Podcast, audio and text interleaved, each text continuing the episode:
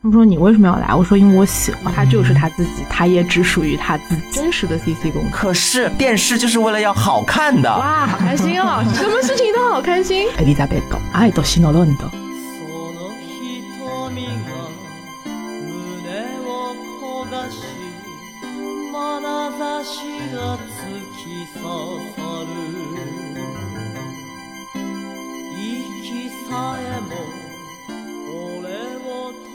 家好，欢迎来到新一期的有则声明混音台。我是近期透过 B 站的官摄，终于看了这部作品的唐小友老师。我是一直都说自己不太喜欢这个类型的演出的轩然老师。我呀，我就是糖包包。既然汤包包老师是 A B B，那我也是 A B B，我是毛星星。对我们今天特别请来了嘉宾毛星星老师。等一下，先介绍一下，就是这部戏叫什么，然后大概是什么背景信息。为什么这么说呢？是因为之前我有音乐剧圈的小伙伴说伊丽莎怎么样，伊丽莎怎么样，我一直以为是台湾表坊的那个伊丽莎什么话剧那个作品啊。后来发现原来音乐剧里面也有一个伊丽莎的作品，然后百度百科了之后呢，发现没有，就是伊丽莎。白嘛，在粉丝里面就习惯把它叫做伊丽莎啊。当我看到它叫伊丽莎白的时候，我还奔着那种哎，是不是英国女王伊丽莎？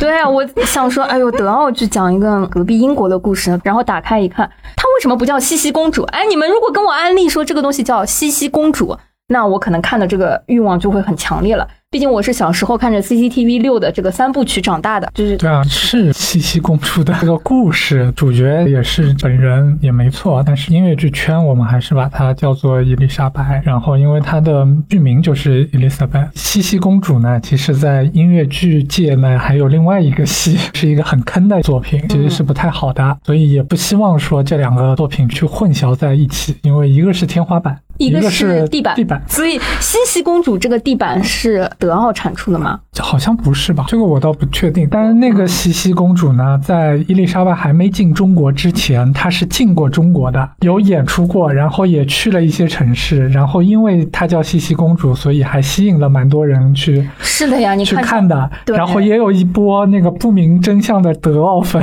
以为就是那个伊丽莎白去了啊，但最后被骗了都。啊，其实啊，你看茜茜公主的这个国民知晓度啊，我。我觉得还是蛮强的，主要靠译制片，对吧？包包老师有没有看过？看了就转台了。为什么了？蓬蓬裙不够好看吗？就是不懂呀。我看到过那个场面，反正就是说他逃了，骑着马。然后回到家里，然后看到他爸爸说：“啊，你怎么回来了？” 就那个画面，然后我就转台了呀。我一看他的三部曲上中下，我就没耐心了，不想看了。说实在，这次啊，因为做作业要看伊丽莎白啊，这是我第一次完完整整的看七七公主的故事。哇，那真的是一些童年的差异。因为我第一次听说轩然老师也没有看过的时候，我当时啊，真的整个人就非常的震惊。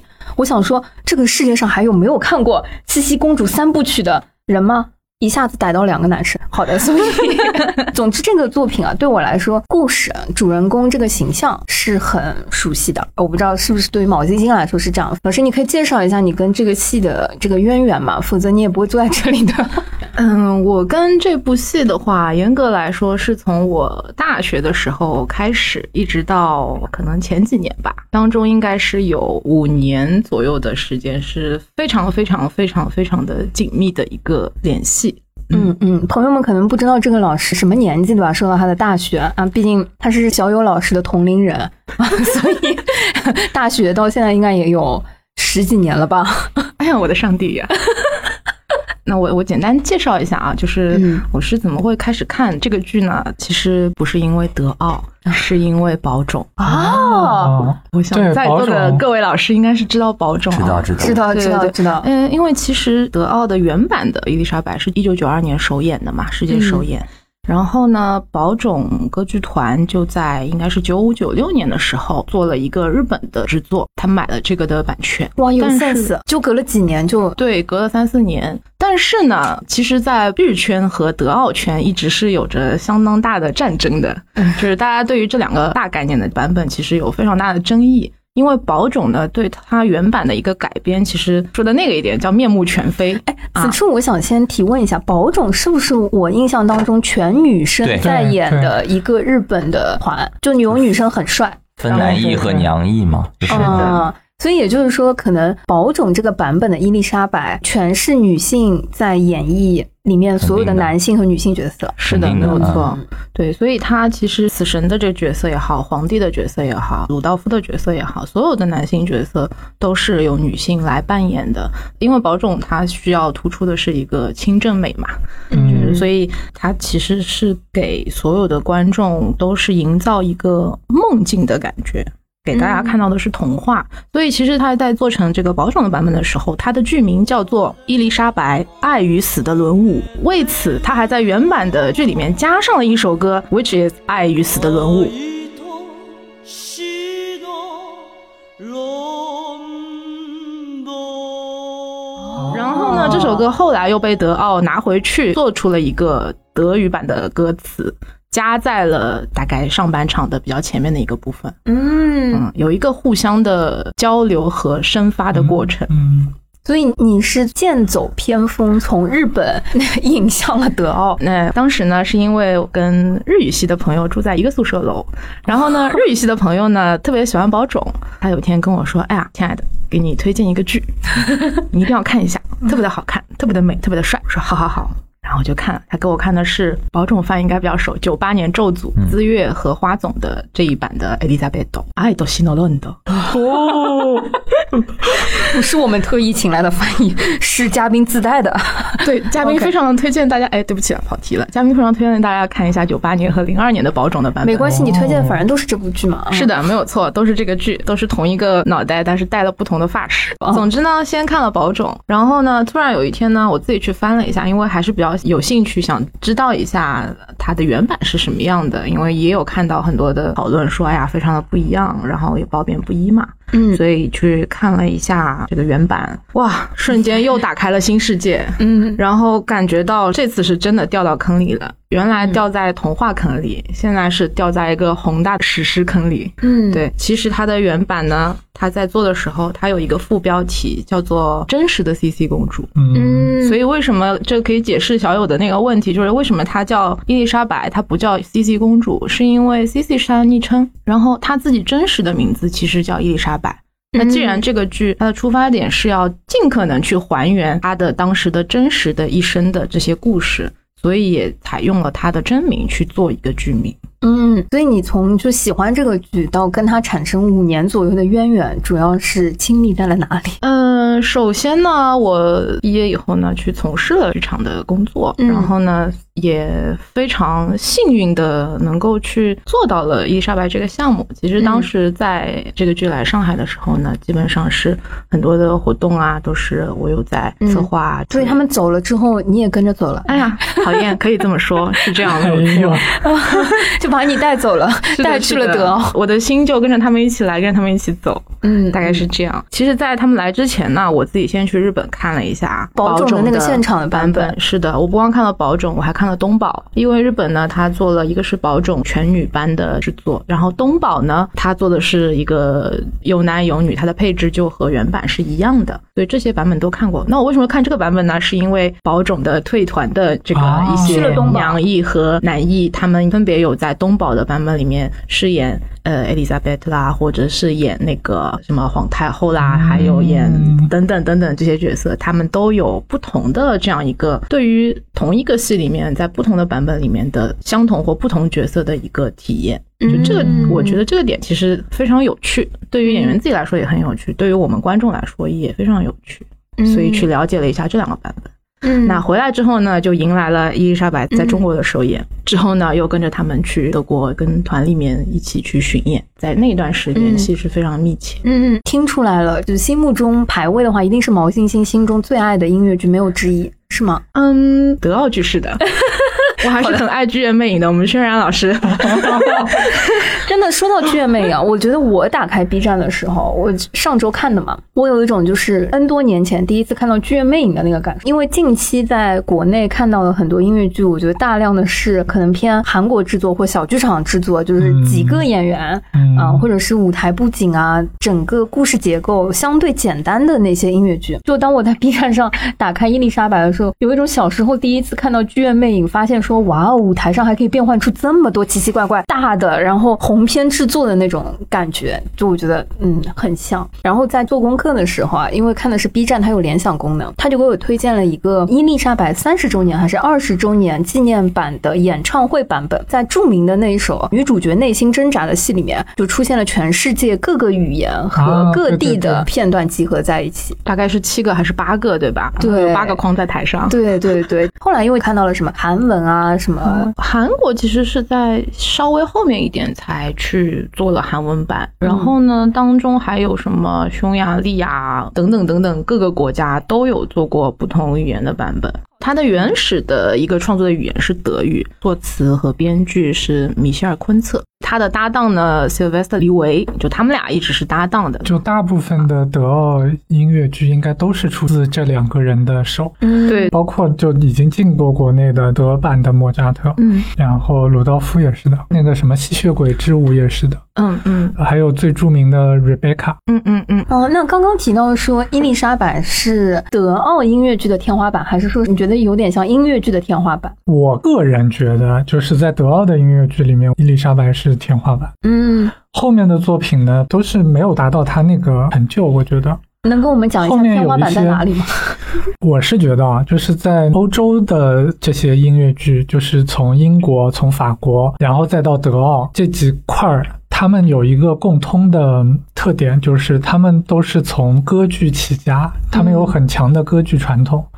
所以在这些地区产生的音乐剧，他们都把音乐做了一个很重的比重，基本上都喜欢做那个从头唱到尾的这种作品，哦，是，对吧？就是看伊丽莎白的时候，好像台词没有那么多，基本上都是一首歌接一首歌。对，嗯，对，从《悲惨世界》开始，就基本上全是这个脉络。然后到了九八年的法剧出现之后，开始把舞蹈加的很强，因为之前的这些作品，你可以发觉都是舞蹈还没有那么强。嗯呃，所以他们是从那个歌剧转过来了之后呢，其实我一直觉得他们对戏剧性的部分其实是有一点偏差的。嗯。因为他的底层是他觉得我做的是一个流行音乐化的歌曲，嗯嗯它的差异点在这儿，所以它的很多的创作的逻辑底层是歌剧的那个底层，所以很明显从伊丽莎白身上能看到明显的咏叹调跟那个宣叙调，就是有这样子一个传统在那边。但是伊丽莎，我为啥觉得它是那个天花板？我是因为我觉得它在戏剧性的部分做了很重要的改革，嗯，就是在音乐剧来说，它是把戏剧性加的很强的一个做法，而且是在保有它原来是一个歌剧的那个底色的情况下，它来做这样子的改变。嗯所以在这个里面呢，其实我个人觉得每一个角色都有它的指向性，都有它的寓意在那边，你可以去深究它，也可以看得很肤浅。就有不同的理解方式，嗯嗯它已经搭出了一个结构模板。之后的很多的作品都是在这个上面做减法了，我觉得嗯，就去掉一个什么东西，然后这个剧本也是成立的。其实，这个轩然老师埋了一个大坑，今天谁深刻谁肤浅呢？就看我们了，好吧？就哎，这个剧啊，据说就是看的深刻可以很深刻，看的肤浅的可以很肤浅。那要么先聊一聊肤浅的部分吧。包包很犹豫的看着我，肤浅的部分啊，就是我很惊讶，就是他首先设置了死神这个角色，对吧？嗯还有包括那个杀他的那个人叫什么名字，我有点忘记了 i n i 啊。反正就旁白这位陆先生啊，对对对，是是是，没错，陆先生。他呀，就这个视角，我觉得嗯切的很有意思，因为他一上场就是在地狱里面那种感觉，对吧？大家都是一些已故的人，就这个故事里的所有人啊都死了，然后他们聚在一起啊，在讨论伊丽莎白。说他就算在地狱里面啊，也跟他们住在不一样的地方，就那种感觉。然后揭开这个话题，为什么会是这样？因为他跟这个死神啊，还是有一些渊源，对吧？所以这个我就觉得，那么今天我就很迷惑，她怎么好意思叫 真实的西西公主呢？就是真实的西西公主，难道就是和死神有了这样子的渊源吗？就这个是怎么考证的？Anyway，反正我觉得从剧的角度来说，这个切入点我本身很喜欢。嗯就是我想这也解决了我为什么以前看西西公主的电影的时候会有一种很困倦的感觉，因为我啊很不喜欢看历史证据，就是这种，唉你也知道，人类啊就是这些事儿。翻来覆去啊，也没有魔法，我就不是很想看啊，所以那个时候呢，看得下去的东西啊，叫《绿野仙踪》。西西公主呢就还好，那种田园风光啊就还好。那她有了这个设定之后，就一下就很吸引眼球嘛，这是第一个点。嗯包括她这个旁白，其实这个陆先生他一直都是贯穿始终的，因为他有点像是回忆性质的嘛，嗯就相当于哎，我们把他这个人生的 PPT 啊，再给大家放一遍，这感觉，所以他很有意思。我在看的时候，我就记了个笔记，我觉得他很像一个新的英剧，叫《好兆头》。好兆头啊，就是 别回忆出就是好兆头对，天使和恶魔两个人啊，他们穿越在历史的各个阶段里面。哦然后他们两个就是一对活宝，哦，他们一会儿是这个重要的历史人物，一会儿是那个重要的历史人物。然后这个陆先生啊，就有点像，虽然他都是每个历史片段里的小人物，但是感觉他在每一个茜茜公主重要的人生时刻啊，他都在都在那个里面。嗯所以他嗯有的时候可能是一个打工的，然后有的时候可能就是一个路上的居民或者怎么怎么样，反正他总是嵌在里面，这样他总是在场，总是能从另外一个角度来讲他的故事。比如说中间有一幕我印象很深刻，就是那些民众群舞们就开始讨论他，说他洗澡还要用牛奶，我们要抗议了，我们都一穷人都喝不上牛奶，这女的还要用牛奶洗澡。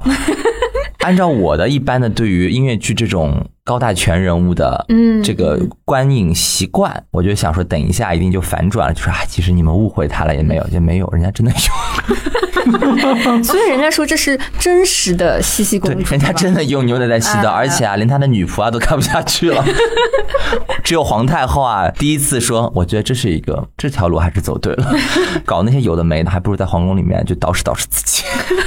包括他后来就是开始不回家嘛，就到处旅行嘛，然后儿子也不管，后面的那些侍卫和那些女仆跟不上他，跟都跟不上，我就觉得挺全面的这个人物，就是他不仅展现了一种好像很浪漫的，然后好像能力很强的，对吧？爱情事业双丰收的这种女性，自由还不误的这种女性，其实她到有一定的时间段之后，她是一个被她的阶级和她的经验所限制的这么一个女性，就她其实不是那么知道人间疾苦是什么东西。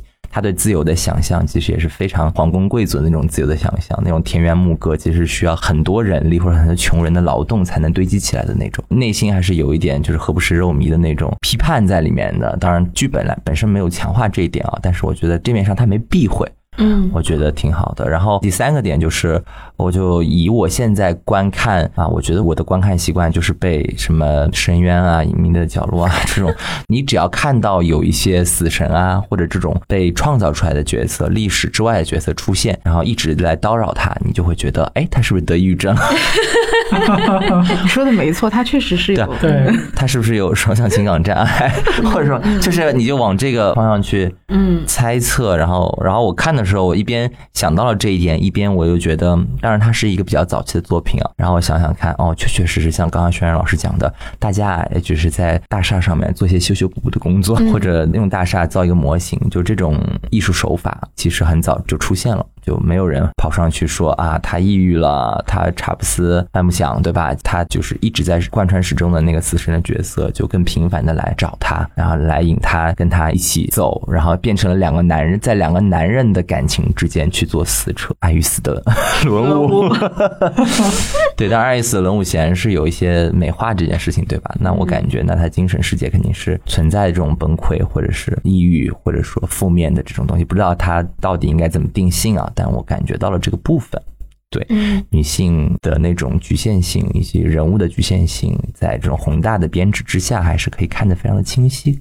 就我嗯觉得，如果要说它天花板的话，我觉得就是很让人佩服的是这些地方。嗯，我自己真的很想分享，作为一个小白受众，在二一年这么晚的时间第一次接触伊丽莎白。其实因为从小看茜茜公主，被她漂亮的蓬蓬裙和服装给吸引了，所以接受了译制片这种东西。没有被帅气的弗兰茨吸引吗？她后来头秃了吧？哦，说就是被帅气的音乐剧里面觉得，哎，除了她老公都蛮帅的。真的，我是打开 B 站没有关了弹幕啊，就看那个鲁先生啊，一头小卷毛，蛮帅的。然后那个死神呢，也真的很帅。刚开始出场的时候，我以为他就是国王。说实在的，他刚出现的时候，我生理稍微有一点不适，因为啊，在这栋大厦之下造的很多那种瓦房里头啊，有一个东西啊，叫做叫做摇滚浮士德。摇滚浮士德里面啊，显然有一个这样的角色，呀穿着黑色的衣服，然后头发淡淡的，半露自己的胸肌，然后很帅气的一种摇滚姿势出现，然后有一个烟熏妆在里面。我看到他的时候，我就呃，嗯，有一些不适，然后说服了自己，因为马上被他那个 精准的唱功，精准的唱功迷人的蓝眼睛。所 所折服头发。对，和肉肉的大长腿，好的，这个不重要，好吧？就是这可重要了。哎呦，真的蛮重要的，特别是在看到他后来啊弄他儿子的时候啊，还藏在人群当中。下半场的啊、第一幕，说句实在话，我看的时候啊，因为我拿着电视看的，嗯，早上十点钟开始看。最近我我的那个外甥女住在我们家里，是一个四岁的小姑娘，她很喜欢我，然后所以我 我开始看电视的时候，她就要扒在我身上就陪我一起看，然后我心里就想说，我也不知道这个玩意儿这个孩子啊能不能看，反正就看吧，因为她呢是美国小朋友，所以英语她是懂的，可是这偏偏不是英语对吧？我看了这么多，这偏不是英语。然后呢，她因为才四岁，所以中文字幕她也看不懂。然后一打开之后啊，大概五分钟之后，就是那些 dead man 他们起死回生了之后，开始正式的演了之后，她就满脸愁容的跟我说：“舅舅，我觉得不好看，我们能不能看别的？” 然后我就说：“我现在在工作。”我就是不好看，我要看。他说：“可是电视就是为了要好看的。”哎。嗯，真的很搞笑。但我觉得四岁的孩子说出了个真理啊，就是朋友们啊，音乐剧啊，就是还要好看的，好吧？电视就是要好看的。我觉得最近看了很多啊，反正不好看的这个戏，但是伊丽莎白真的是让我真真切切的感受到，第一次看到《剧院魅影》啊，或者看到《悲惨世界》那种感觉，就是好看。就是不管是演员，我们已经讲了演员很好看，然后如果我看的是一二年那个版本，我觉得舞美布景和服化是有很大的这个提升的。其实我看这个剧的时候，我当时第一个问题是心里面我觉得，就用三部电影讲述的一个主角的一生，如何在。音乐剧舞台上能够被浓缩和完整的呈现出来。我自己看的时候就觉得说，他其实在剧本上和他寻找了一个旁白这个角色和死神这个角色，其实是很好的在剧作的角度把原先的一个故事放到了舞台上来呈现，提取了他很多精彩的这个。桥段和情节，然后很快的快进了一些什么小时候啊，然后恋爱的部分啊，到后来挣扎的这个部分，其实他的用力我觉得是相对平均的。他能够快速的把三部电影讲的这个东西放到舞台上，并且我觉得他讲述的东西比电影讲述的要厚重很多。因为如果看过电影的话，最为大家耳熟能详的是谈恋爱的部分，哎，就好像我们看网剧和电视剧的时候，通常就定格在了王子和公主幸福的生活在了一起就没了，就主要就是讲如何谈恋爱。所以最为大家熟知的就是三部曲里面的第一部，而第二部和第三部，即便讲了成为皇后和进入皇宫之后那些艰难或者说很挣扎的部分。其实也是偏向于美化这个茜茜公主这个角色去塑造的。我去德奥旅行的时候，当时我还有一种感觉就，哦，原来这个公主啊，不像电影里面写的这样子，就是那么勇敢、善良，然后各种义无反顾。因为在德奥旅行的时候，你能感觉到，就她会分享说，首先啊，茜茜公主这个人本身非常之爱美，尤其是后期对于自己的这个美貌和怎么保留住自己的美，是花了很多很多时间去进行研究的。包括他著名的这个长发，牛奶浴，他那个造型等等，我当时真的是觉得，就是在他身边的人也是不容易。好，然后还到处旅行，因为跟国王的感情不好，整个能看到他在欧洲旅行的时候的各种纪念品啊。当时就觉得说，哎呦，跟电影好像有点不太一样。甚至是我当时记得参观他的那个很奢华的宫殿啊，他的那些纪念馆的时候，有提到说，其实当时已经处于。他所在那个国家的政权或者说政治分野的一个民众要开始起义的这种边界点了。其实它一定程度上是代表了最后王朝末期的那种政权和奢靡生活的一个缩影，或者说一个终章吧。然后当我看到音乐剧的时候，我有一种剧院魅影加悲惨世界的感觉。嗯，哦，怎么说？因为。它其实有很多的桥段有提到民众的一些反应嗯和嗯民众的一些意识的部分。嗯，我觉得在这个剧里面，这个部分很像我以前看的悲惨《悲惨世界》里面的那些部分。我觉得他并没有刻意的回避掉这些片段，所以我反而是觉得，哎，这个音乐剧好像反而比电影的那个部分来的更厚重、更写实。嗯这是我的第一个非常深的印象。第二个好印象来自于非常厉害的舞美设计，我觉得这个回头毛星星可以补充。就是我非常意外说，在一二年的这个版本里面，它的场景变换其实是非常非常多的，因为它要讲这个公主啊很复杂的一生，对有皇宫的片段，对有旅行，有挣扎，然后还有死神啊，各种这些场景的杂糅在一起。其实没有什么舞台布景是重复的。我印象最深的还有那个棋盘格，就是有光影的那个棋盘格，然后它的这个婆婆和一些大臣在上面。因为刚刚薛然老师提到说，好像德奥剧不太重视舞蹈，我反而是觉得一二年我看的这个版本里面，这个编舞，然后那个调度其实是非常非常丰富的。就让我感觉到，就是他的这个不能说群众演员，就非主角的那些角色，其实为这个作品本身的氛围和这个影响是提供了很多很多的群戏的这个效果。把原先皇宫的那种宏大的场面和它可能应有的那些啊历史性的这个部分都呈现出来了。所以整个舞台布景，我觉得很像，不能说有那种呃西贡小姐什么直升飞机出现的那种效果，但已经远远是类似当时看《剧院魅影》的时候船什么开在舞台上的这种现场效果了。所以这个也是我觉得非常惊艳的地方。然后最后一个我自己觉得非常喜欢的就是，当然表演是非常在线了，然后唱功真的也是非常的好。尤其是这个音乐一首接一首，每一个属于主人公的动机和他的这个旋律，我觉得写的都非常的好听，非常的美，包括那个台词也非常好。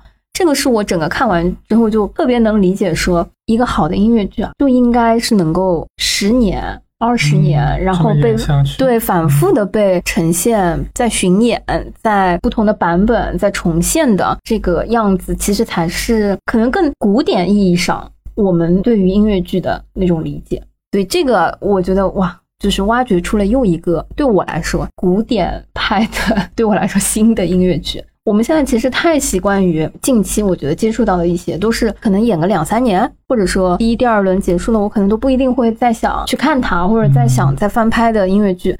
但是就好像剧院魅影说，如果原先今年会进入到中国市场的话，我觉得我还是会去再看的。嗯，我觉得市场上可能需要这样子比较经典的这个作品。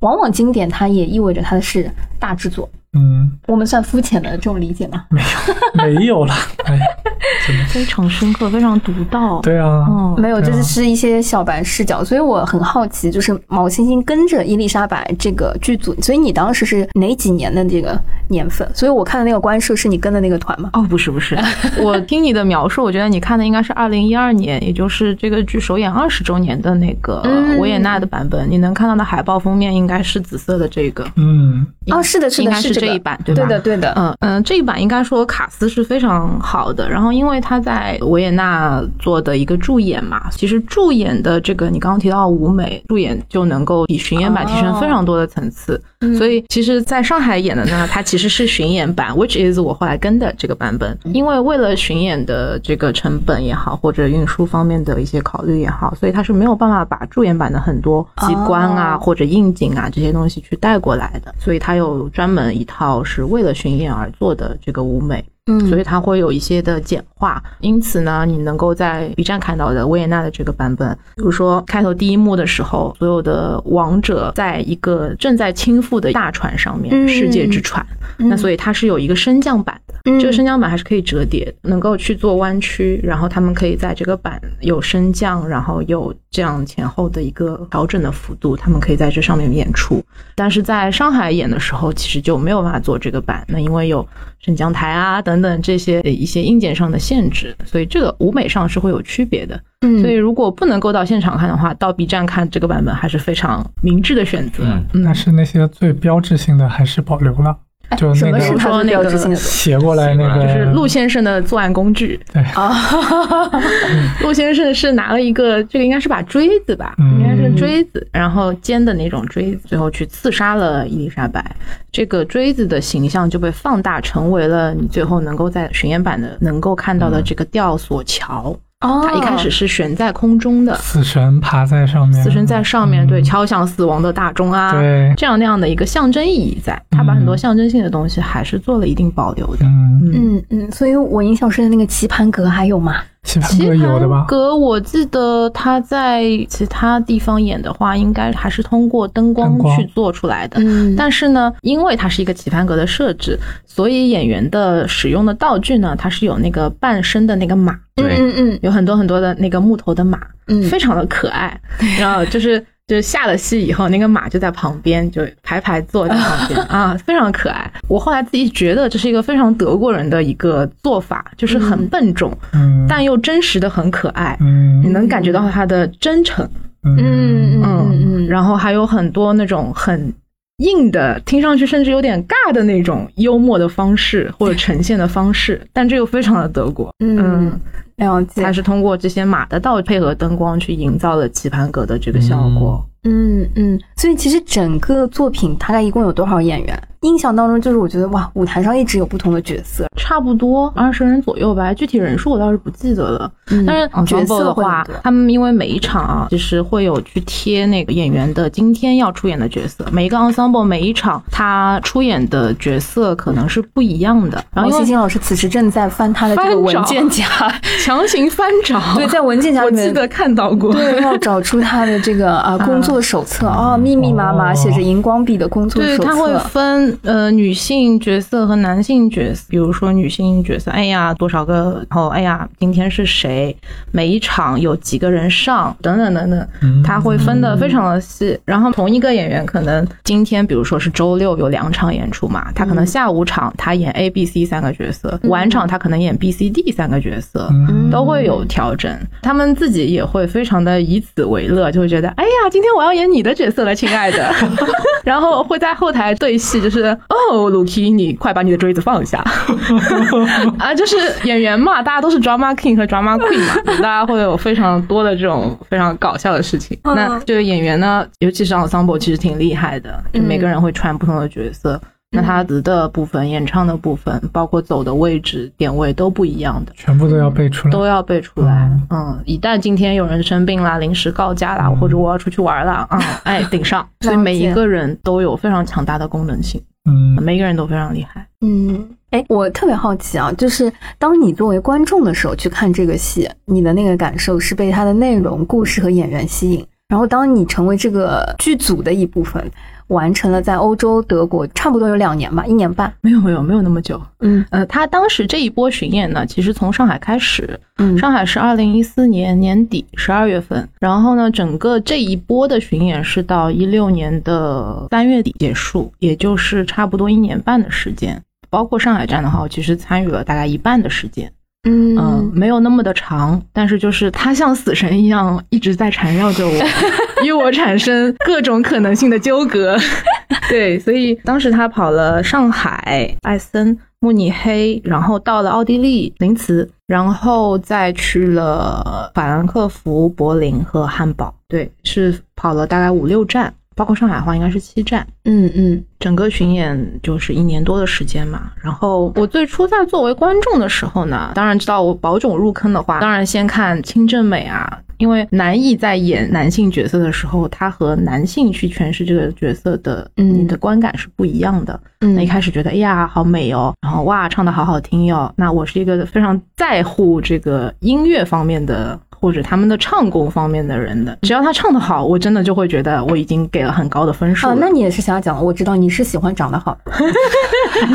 好的，没有，就既要唱得好，也要长得好，好吧？长得好是锦上添花，嗯但唱得好是个基础，嗯嗯，所以其实你也能看到一些啊，我就不点名保种了。这个保种里其实有很多人唱的就对吧？啊，我们挑？我们挑是吧我们挑，那就是大家会觉得比较相对来说，对唱功来说啊，可能呃九八年周组、资月。然后这个零二年，呃，花组的狐狸春野寿美里嗯啊、就是他们的这个唱功是非常好的，包括花总。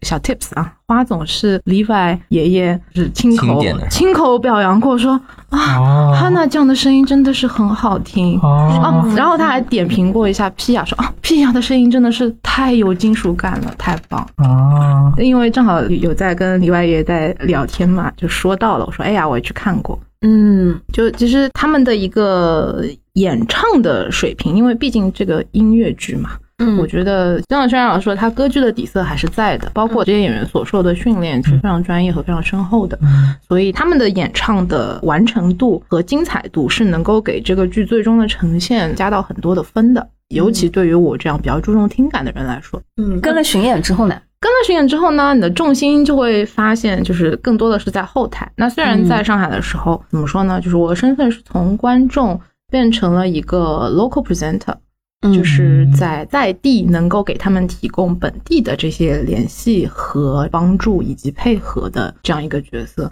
然他们喜后有什么特别的喜好吗？本地特色，比如说喝水只喝依云之类的。没有啦，人家 人家就是各种问奇啊，人家就各种问这里附近有什么好的坝吗？啊，你看是不是还是有一些？万一他们下次再来啊、大家可以到永嘉路后面那个 Kangaroo Bar 去啊去赌一下组员啊，不用在 Stage Door 等着的，啊说不定在吧可以偶遇，对吧？嗯嗯，然后大家都喜欢问说，哎呀，有什么地方好玩的？有什么地方好吃的？嗯还有哪里好喝酒的？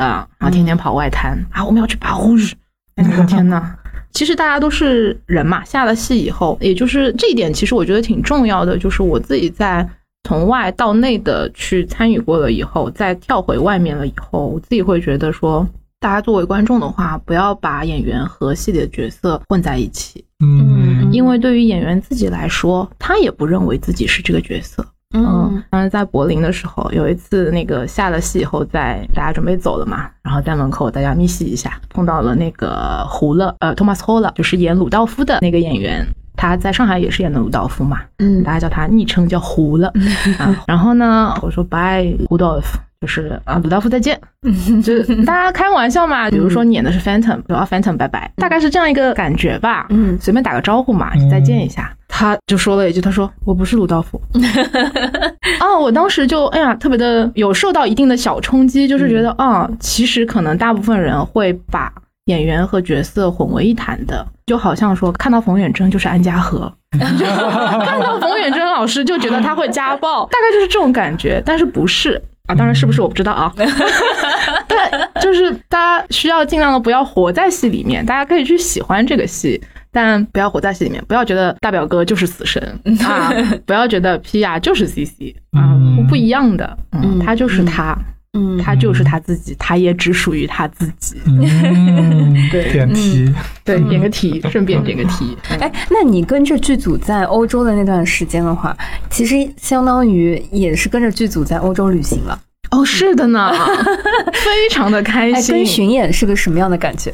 我当时也是被这点所吸引的，所以其实当时在他们刚刚来上海的时候，那制作人姐姐跟我说，她说你跟我们去巡演吧。我说啊，我去旅行的话，我会去看你们。他说不不不，你来跟我们工作。嗯我说哦，我想一想。嗯嗯，后来呢，反正经过了一段时间啊，我决定说，啊，那我去。好，然后去了以后呢，发现这个剧组的生活真的是非常的开心。虽然我不是演员啊，虽然我不是演员，可是你在不同的城市演出，对吧？然后首先你能够。因公出差，能够去到不同的地方，然后每天可以按照一个非常欢乐的作息，which is 睡到中午或下午起来，然后啊洗个澡，吃点东西，去超市囤一点菜，然后哎四五点钟开始准备去上班啊，因为通常演出是七点或七点半左右开始嘛，他一般会要求提前两个小时到达开始做准备，那我去是五点半左右，好，那就四五点钟出发去上班，哇，乘个公交车或者走走，哇，喝个咖啡，哇，好开心哦，什么事情都好开心。我觉得你所有这个描述的前提啊，都是因为你在异乡，就是可以把它当成旅行。因为你这个作息啊，我仿佛在你身边，现在此时此刻坐着的汤包包老师身上，在前一段时间我也是看到过的。但是我我好像是八点钟起来了就，几点钟睡啊？就是演完出十点12半，回到家十二啊点一点钟睡。这么健康？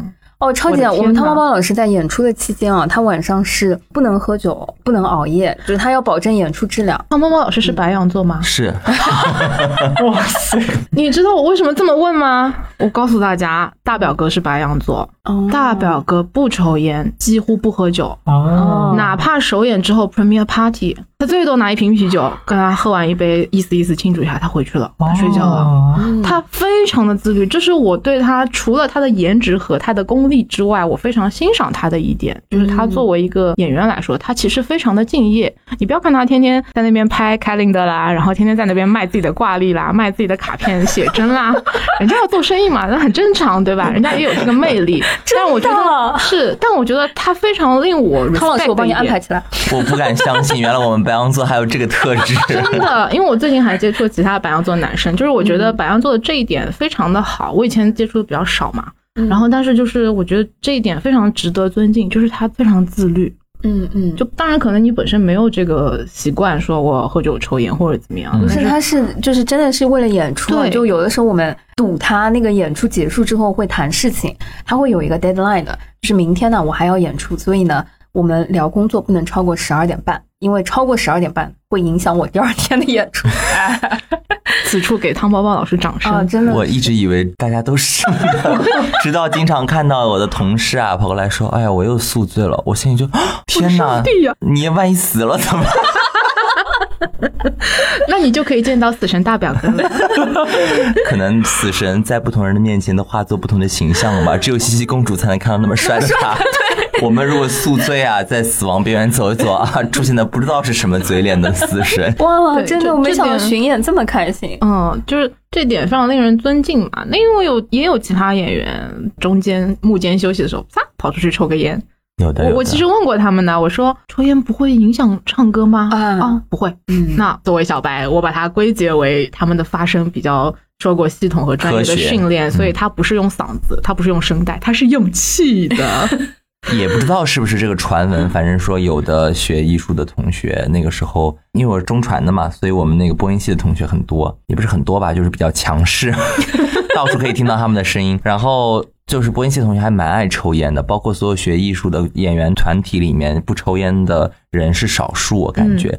大家都有一个说辞，就是说啊，为了让自己的声音啊更有磁性，所以也就不去避免抽烟喝酒。但我个人觉得这属于一种工作性质所带来的生活方式。嗯比如说，因为你的工作就是从下午工作到深夜，嗯那深夜的人们都干什么呢？都抽烟、喝酒、熬夜，嗯，所以你就很自然的就有了这样的生活的习惯，太对了，对吧？所以我也是。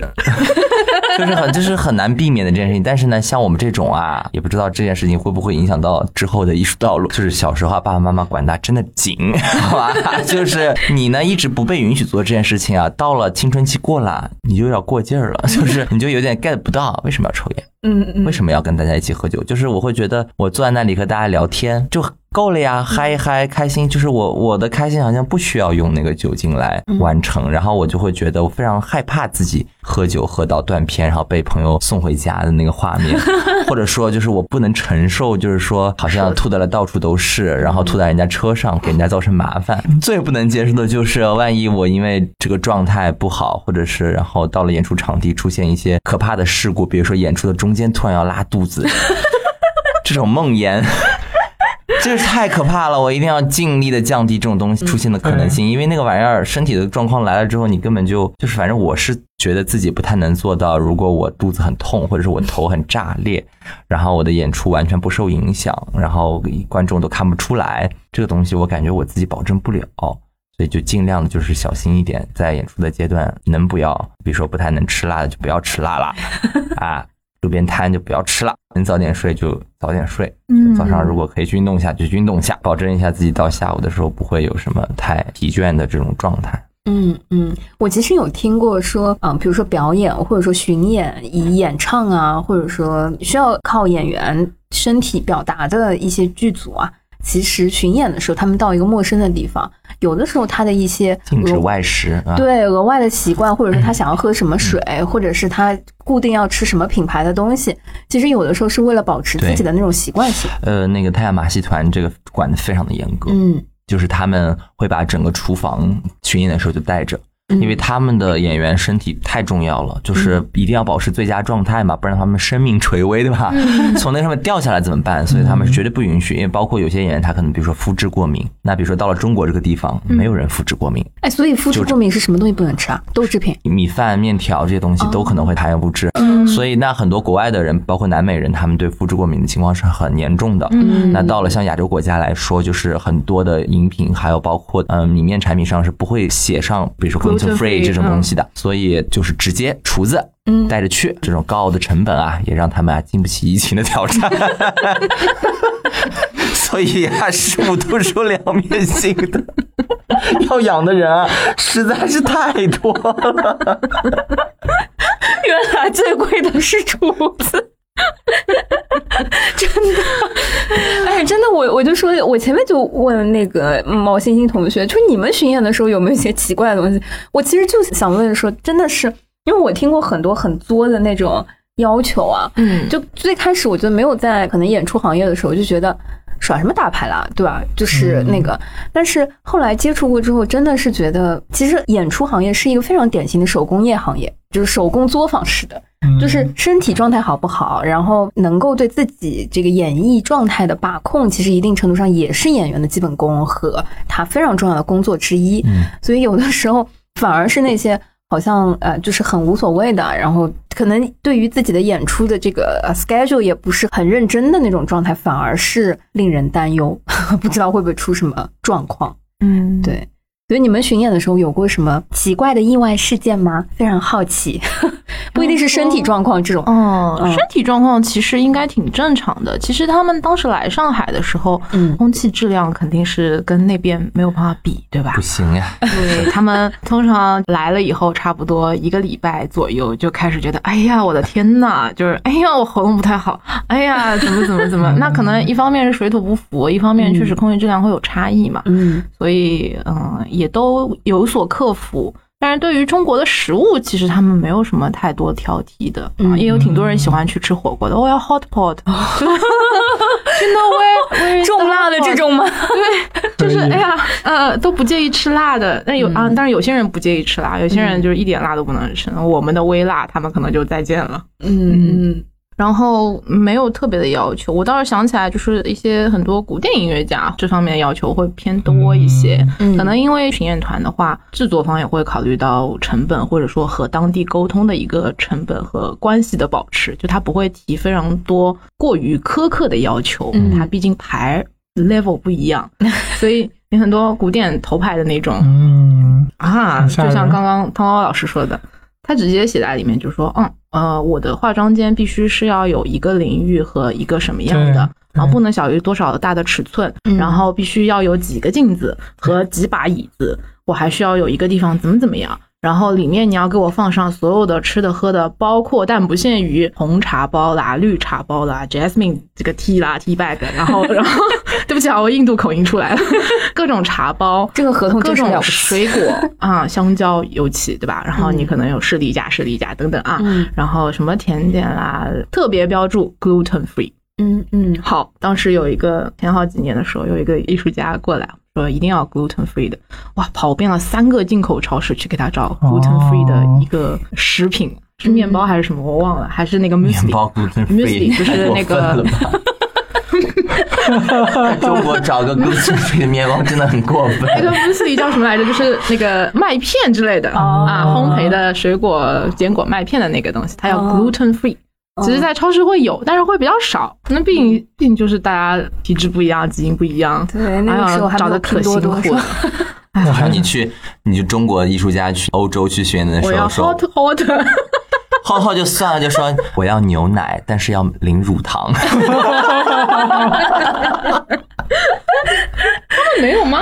现在有燕麦奶了，OK？对他们现在就会上，但他就是比如说 milk，然后他就是我不能有乳糖，在这国外比较少，因为乳糖不耐的还是亚洲人，就正好是反过来的。嗯，我还听说，就是头牌的那个歌唱家，对吧？是，他是属于就是我从休息室出门，然后上舞台中间走几步，他全部要算好的，嗯，所以必须要在侧侧台。台帮他搭一间那是个的，那个里面有几个卫生间、几个淋浴、几个马桶的那个房间，是的。搭完让他他的这个诉求是迷信诉求，还是他的歌唱的技术上的诉求？不是因为他太胖了，就是一动不变，所以你要如果让他从这个他就喘了对吧？对。啊，这个气息就不稳了，那不稳呢会导致出来声压就不对了。那我觉得也能理解吧，毕竟他的声音就是瑰宝嘛。对，啊，就所以夸张的可以夸张起来，特别夸张那。我觉得还是那些流行巨星比较夸张嘛张学友，Mariah Carey。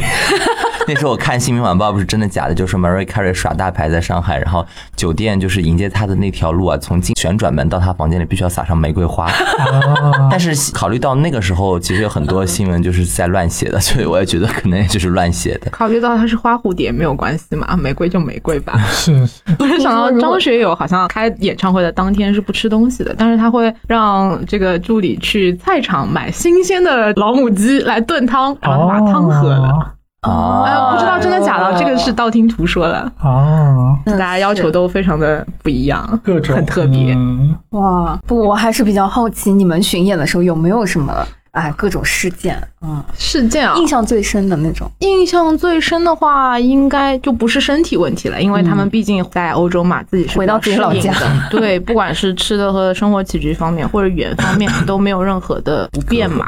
嗯，然后我就印象最深的两次吧，一个是因为欧洲的剧院通常这个舞台会比较小嘛，嗯，包括剧院整个的座椅的设置也容量也不是特别大嘛。嗯。然后我记得当时在那个巡演版里面呢，伊丽莎白和皇帝就刚跟 Florence 在定情的时候，他们有到那个红色的一个秋千吧，你把它理解为秋千，然后他们会站到那个上面，然后那个秋千会升上去，两人就定情了嘛，开始戴项链啊，互诉衷肠啊，哦。那个场景。然后呢，那个道具呢，在法兰克福是正常的，到了柏林以后，发现。后台进场的门太小了，那个道具进不去。这是一个大家都没有意料到的问题。然后，嗯，然后大家研究了一下怎么办呢？说那就把这个道具留在门外吧。啊，所以这不就没有就没有了。所以这个道具在柏林的时候，它就一直在门外，在后台的门外，就没有进去过。日晒雨淋还淋雪，不是，就是光舞台上没有他也就算了，他连拥有自己的一个庇护所都做不到。是的，没有错。当时大概是找了一个什么替代品吧，就他们可能不是，它横向、竖向都进不去吗？因为门啊，这个东西是立体的，它就是它好它可能是那个 也不能拆开是吗？对，这就是又是一个非常 typical 的德国人的那种，嗯你知道，就是它这样一个东西，它就是那样，对的动不了，也分不开，工艺反而做的都很好，是你也不敢去把它给拆然后开。进不去。嗯，啊，哦非常好玩。然后就每天上下班从后台进去的时候，就看着那个翅膀，它是一个红色的翅膀形形象的嘛对，每天就看那个翅膀，孤零零的待在那儿，好惨。但是这个版本演出观众就看不到这一幕了。那无所谓啊，哦，无所就毕竟是是是说是是就说的那个一点，你本来就不是去看舞美的嘛。嗯这个舞美你要以二零一二年的眼光去看他巡演的这个舞美的话，什么玩意儿？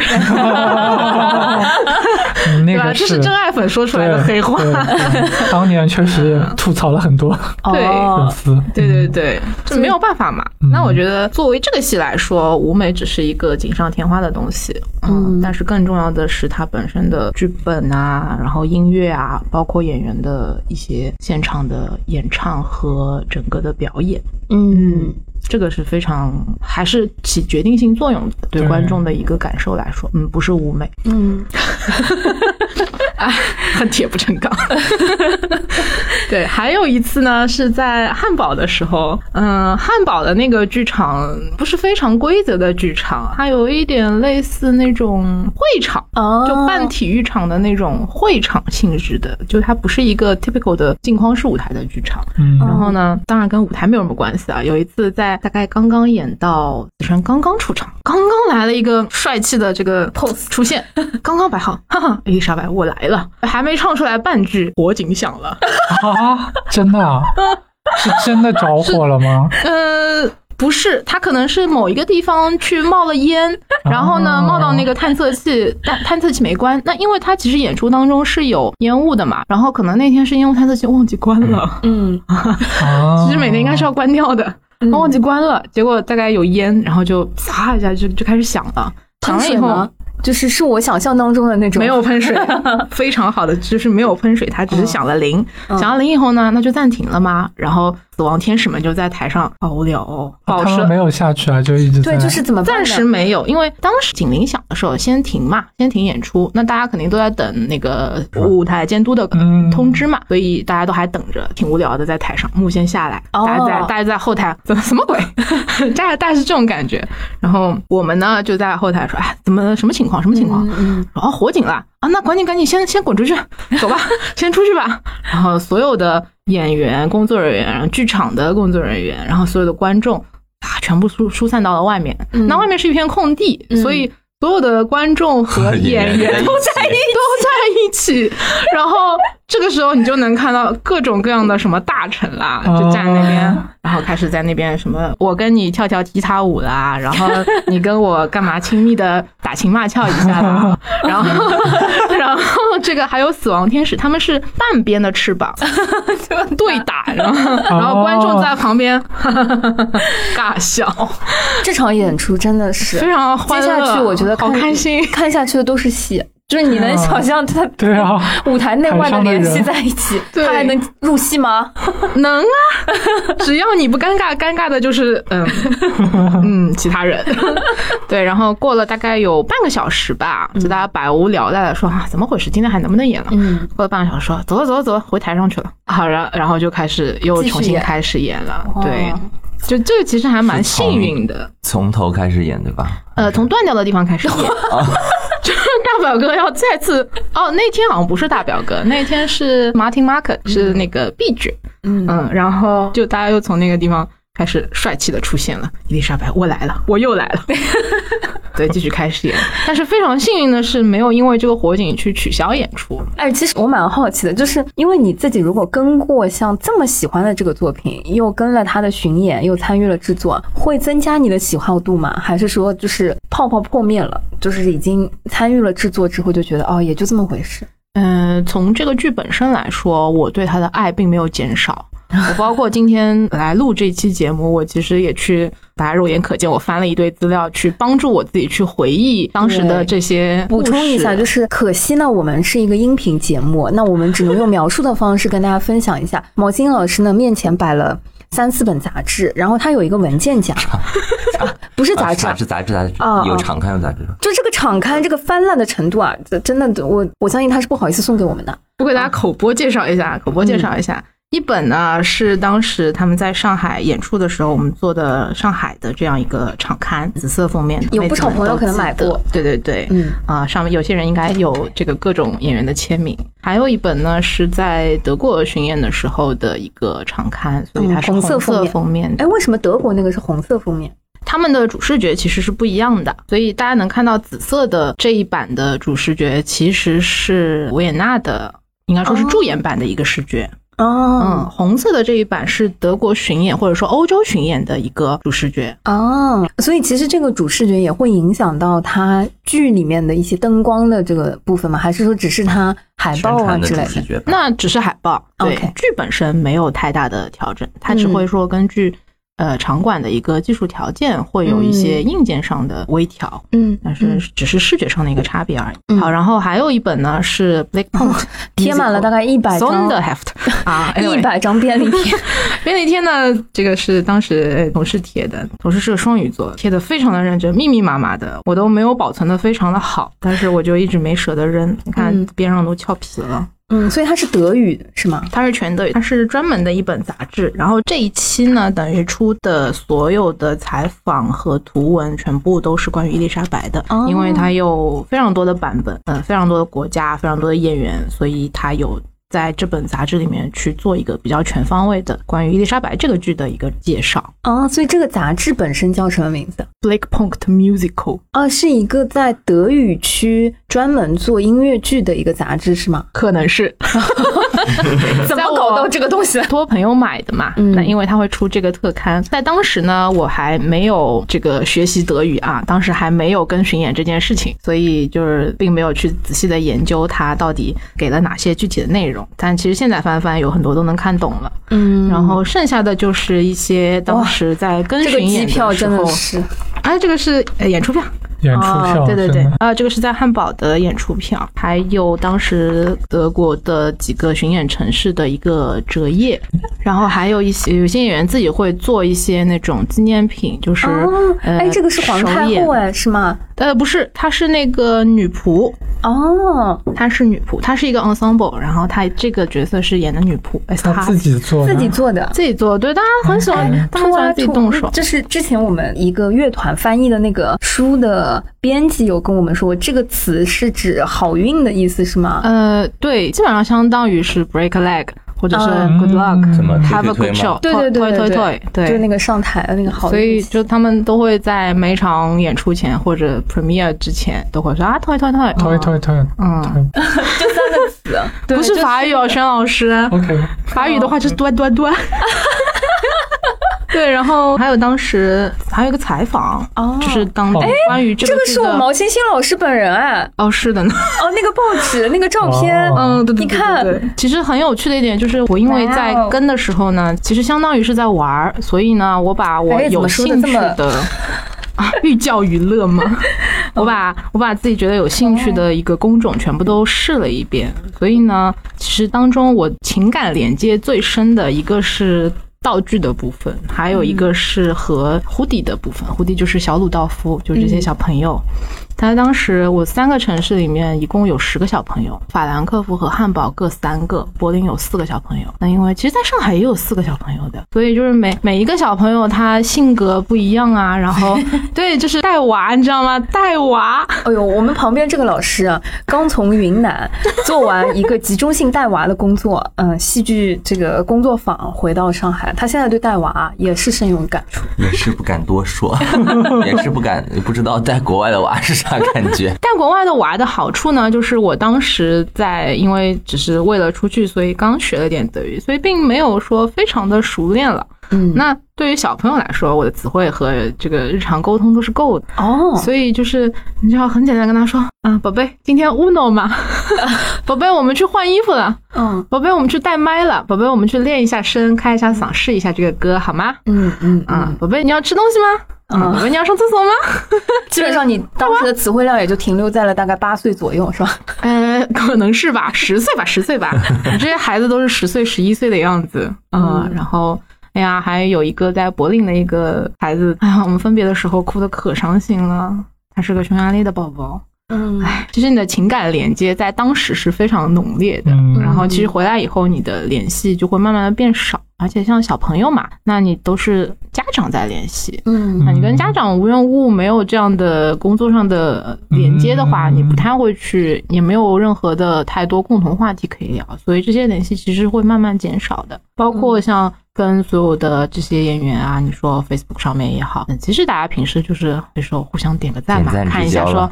看一下说哦，大表哥，哎呦，养了个孩子，哦，真的啊，应该养好吧？哦，最近没有上，对，然后说，哎呀，那个汉子哥剃了个光头呀，哎呀，嗯，我会去了解，但是呢，也希望能等到一个新的契机，能够再面对面吧。嗯，对，也现在也因为疫情，哦哦，对，刚刚说到娃娃又说差了。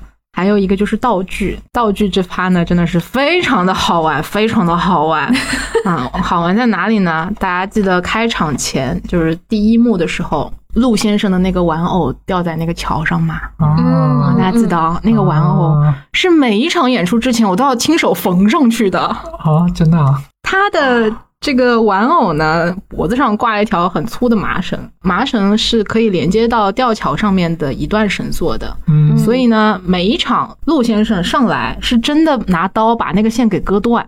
哦，哦，是真刀，是真是真的会割，这个刀不是那么利，但是嗯。他真的会把它割断。嗯，嗯，割断了以后，我得在上手舞台等着他，他会把他的人偶砸一下扔给我，啊，就我会被他人偶砸到，砸到地上，然后到演出前我再把它缝上去。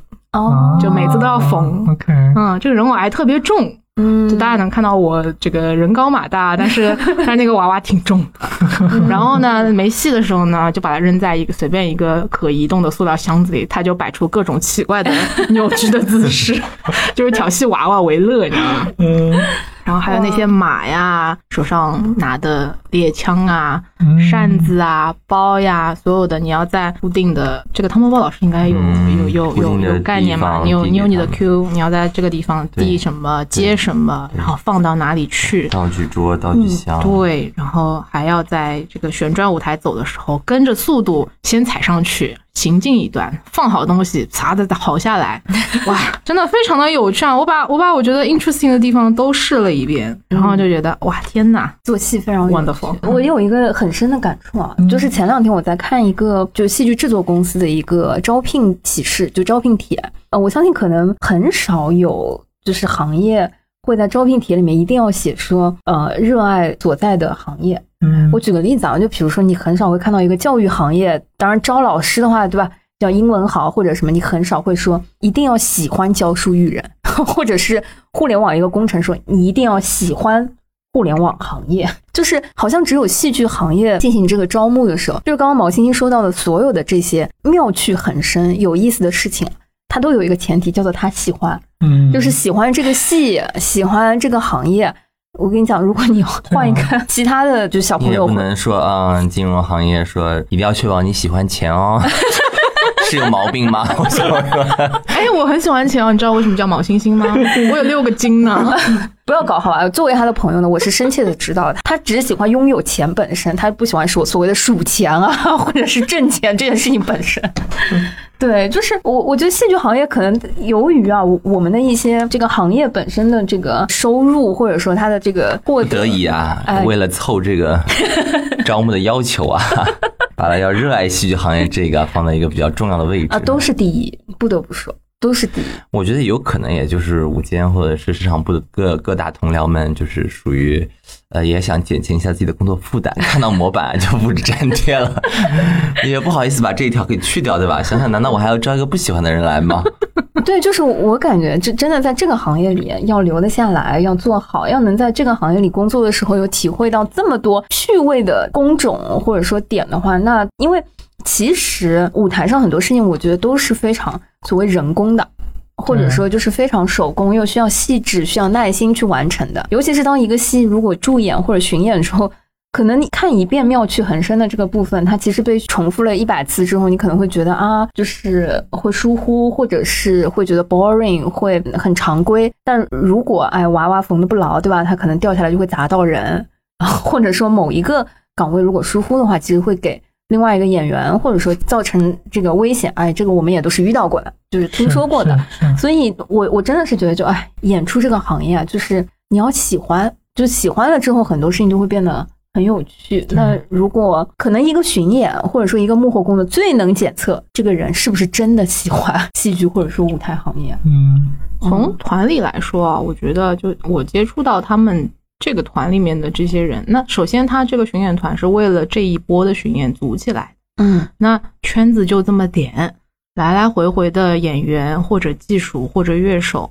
就是这么一拨人。嗯然后呢，其实对于他们自己来说，可能并没有说，也不能说他不热爱吧。我觉得演员这方面可能相对好一些。那他因为本身自己是喜欢，所以他投身这个行业，也需要他有这样的热情和热爱，去日复一日演不同的角色。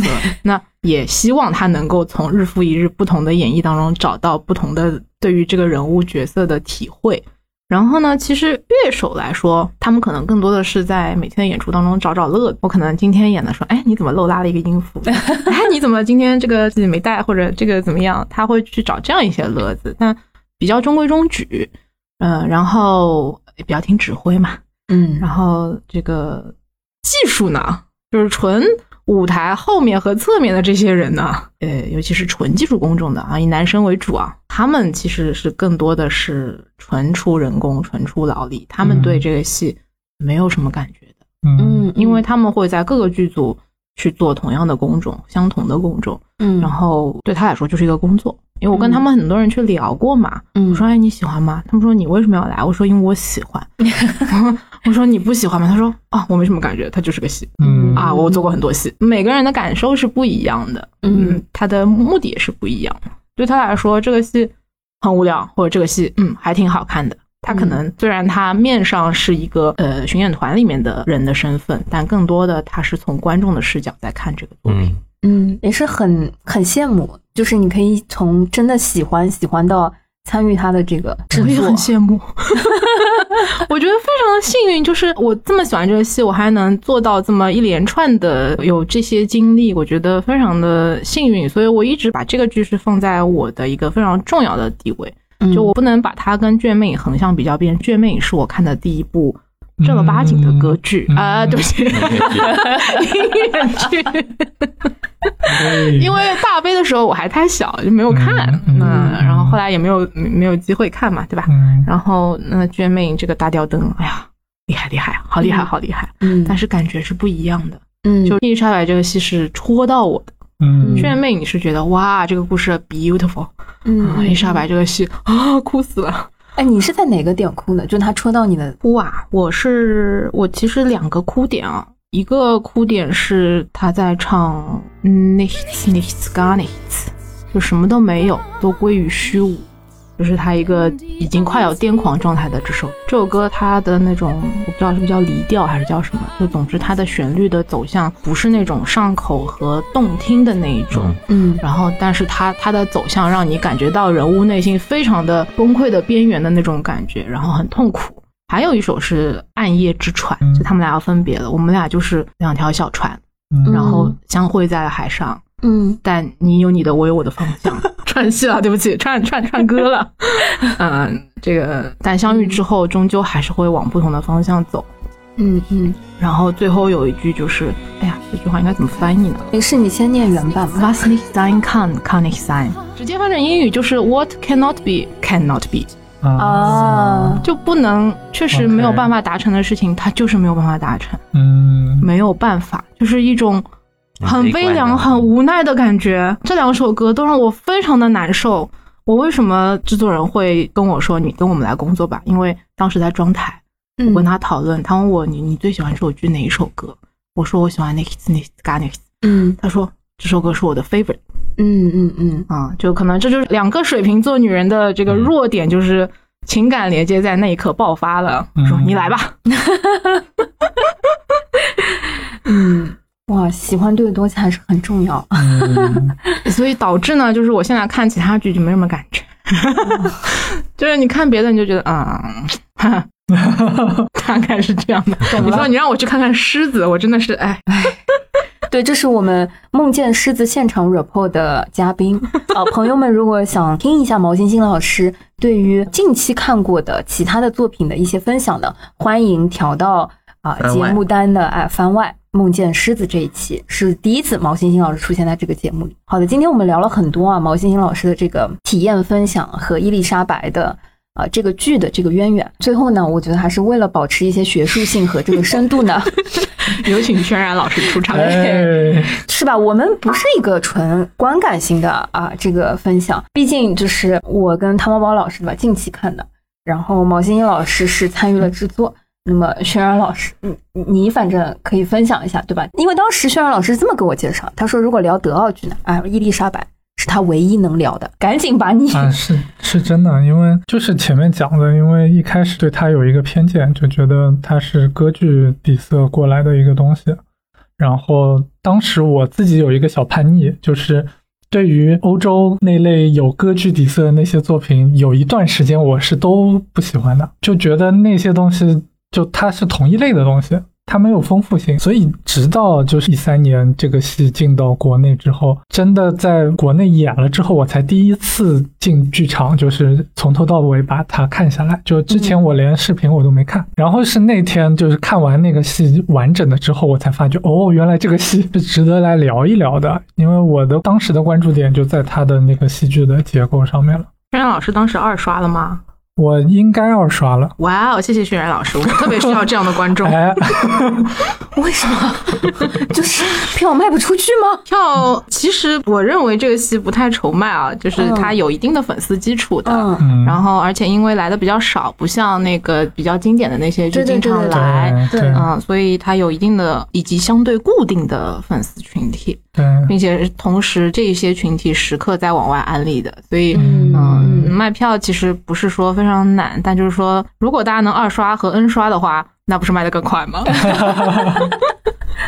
是音乐剧这个行业这个市场啊，就是哎，对吧？寻找这种模式，是。真的是，然后对我来说，就最惊艳到我的两个点，其实一个就是开场的那个角色，就是 Lucchini 那个角色，一开始让我觉得他很像那个《艾维塔》里面的切格瓦拉那个角色。但我看到的时候，我觉得很像那个呃桑爷爷写的那个对《Into the Woods》里面的那个讲述者、老爷爷。嗯，我觉得他更像那个切格瓦拉的原因，是因为他们两个剧，艾维塔跟 CC 公主这边都有一个共通的，就是那个女主角其实是一个很强大的一个形象。啊，在普通人心里面，其实应该是已经有一个底色在那边的，然后它有一个固定形象在那边。但是呢，这两个剧都很巧妙的说，我先拿了一个角色出来，是反对这个这个公众形象的，就是我要反对，我不喜欢他。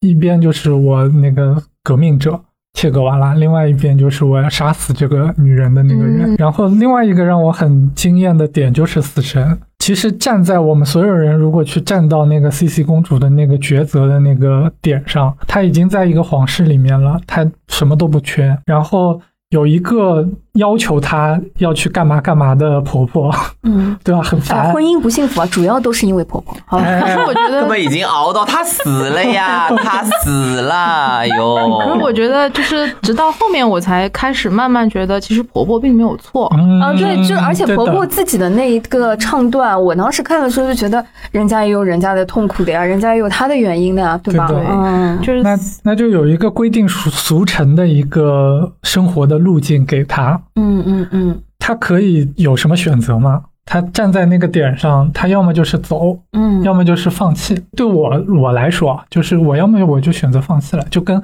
就跟我们现在在做很多的工作的时候是一样的，在那个公司里面。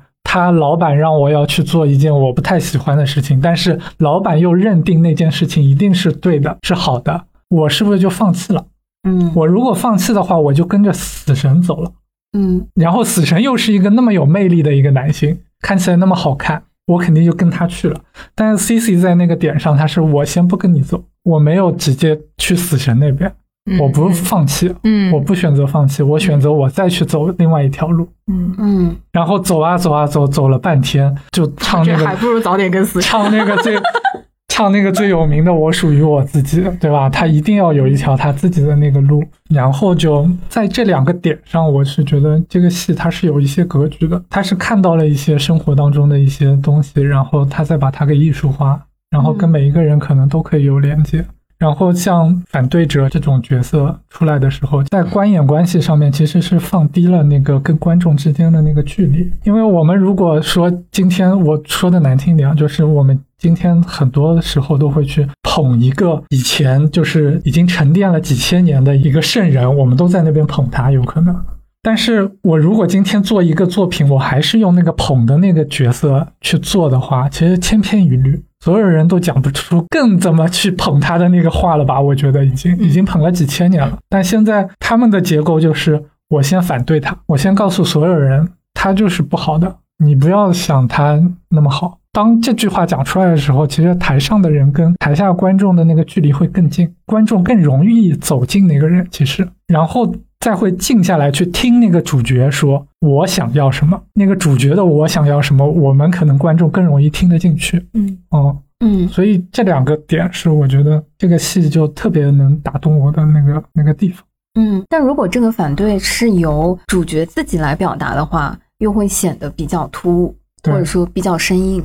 就是用另外一个视角和一个新的角色来表达的话，会比较柔和一些。对，嗯，嗯，这个戏我觉得有很多反映生活的部分，因为我看的时候，B 站的弹幕没有关嘛，尤其是当 C C 的父亲和这个婆婆在一起，在婚礼的背后，两个人说这两个人啊，他们互相之间不爱对方，嗯，他们不适合在一起。哇，弹幕频频的跳出说，知道吧，要听老人的话，你看爸妈都是看得出来的，就好好笑，就对生活化的这个部分非常有意思。嗯，所以啊，然后它又是有历史背景的，其实它其实是是还原那个人的那些故事，它其实不像那个 C C 公主那个三部曲有一些美化。嗯，在里面，他还是蛮还原的。他不喜欢他的儿子，因为他的女儿怎么死的？本来他女儿不不需要跟他一起出国去做那个访问，嗯嗯嗯因为他嗯他觉得他婆婆一直把他女儿隔离在外面，他不能跟她见面，所以他为了要跟他见面，所以把、嗯把女儿带在身边一起出去访问，然后访问的路上被人家嗯杀了，嗯，对吧？生病女儿吗？啊，啊是生病女儿女儿是生病，啊，嗯反正就就路上就生病就死掉了，对吗？所以她不是一个好的母亲。回过头来讲，她不是一个好的那个皇后、嗯，妻子，她都不好。也不是一个好的政治家。对，嗯，只是她做自己那一块儿。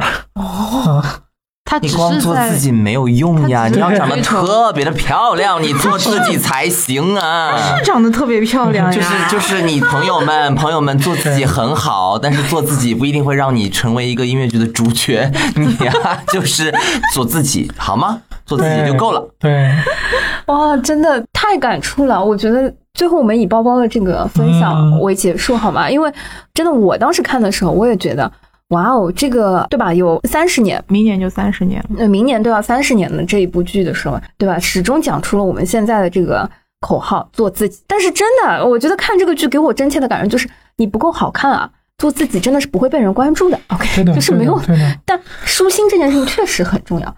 然后做自己的同时呢，还要有一个特点，要么好看，哎，要么是个好妈妈，嗯，要么是个，唉，虽然所以我也真的觉得他剧里面是有点讽刺这种 做自己这种双重讽刺，又讽刺那些不愿意做自己的人，嗯，对吧？你没有那个勇气，然后又讽刺了你做自己的那个人，就都在这个戏里面。就是告诉你们不要太纠结，纠结了半天，最后还是要去见死神的。对，好的，谢谢大家。反正呢，就是这是一个，嗯，不用摁头，自己好好看，就是够华丽，歌够好听。对，就就看就对了，好吗？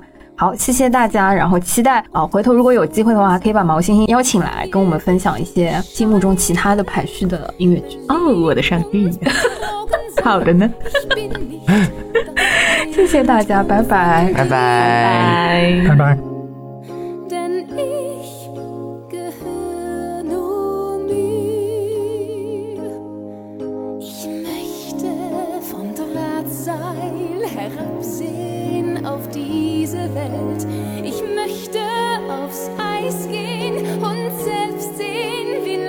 mich hält. Was geht es dich an, was ich riskiere? Ich gehöre nur mir. Willst du mich belehren, dann zwingst du mich bloß zu fliehen vor der lästigen Pflicht. Willst du mich bekehren, dann reiß ich mich los und flieg wie ein Vogel ins Licht.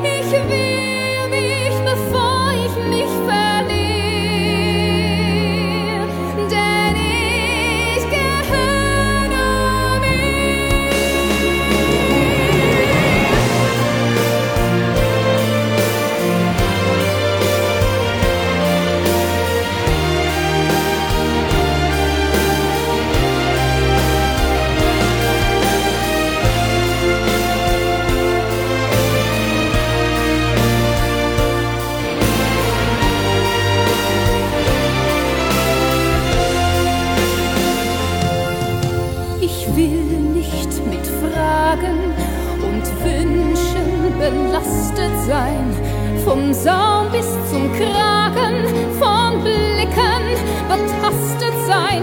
Ich flieh, wenn ich fremde Augen spür, denn ich gehöre nur mir. Und willst du mich finden, dann halt mich nicht fest. Ich geh meine Freiheit nicht her. Und willst du mich binden, verlass ich dein Nest und tauch wie